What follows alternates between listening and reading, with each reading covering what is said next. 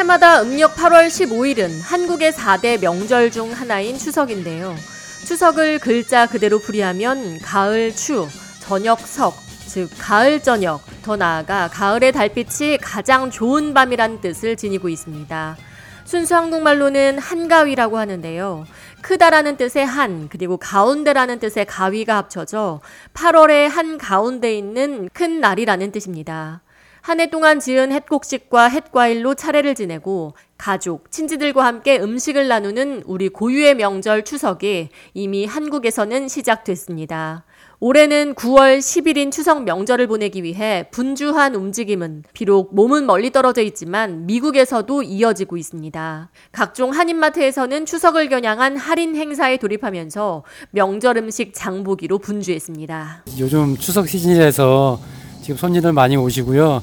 저희도 세일 많이 하고 있습니다. 한인마트 내에는 가족, 친지들과 함께 명절 음식을 해먹으며 즐거운 시간을 보내기 위해 추석 장보기에 나선 소비자들로 붐볐습니다. 네, 많이 샀어요. 쿠폰 세일하기도 하고 명절이어서 떡도 사고 아이들과 같이 먹을 공산품 뭐 동그랑땡 같은 것도 사고 그렇게 했어요. 뭐 만들어 드실 거예요?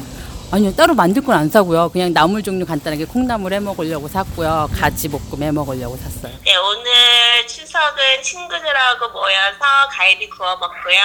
그리고 내일은 가족들이랑 송편 만들고 어, 갈비찜이랑 잡채랑 저녁 들 예정입니다.